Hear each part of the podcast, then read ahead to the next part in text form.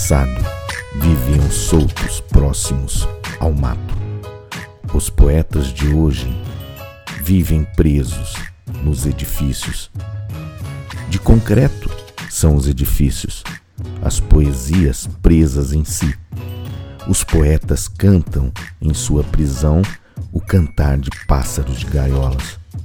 Os pássaros não mais existem no concreto. Morreram de tanto cantar.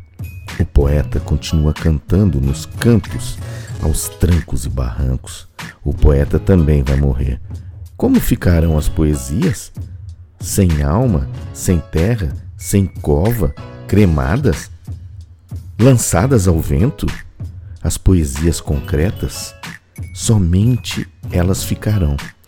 Grudaram no concreto. Um ou outro verso cairá em terra. Elas já se foram, assim como os poetas. Descanse em paz. Agora, último verso que temos de concreto. Não rima com certo, não rima com título acima.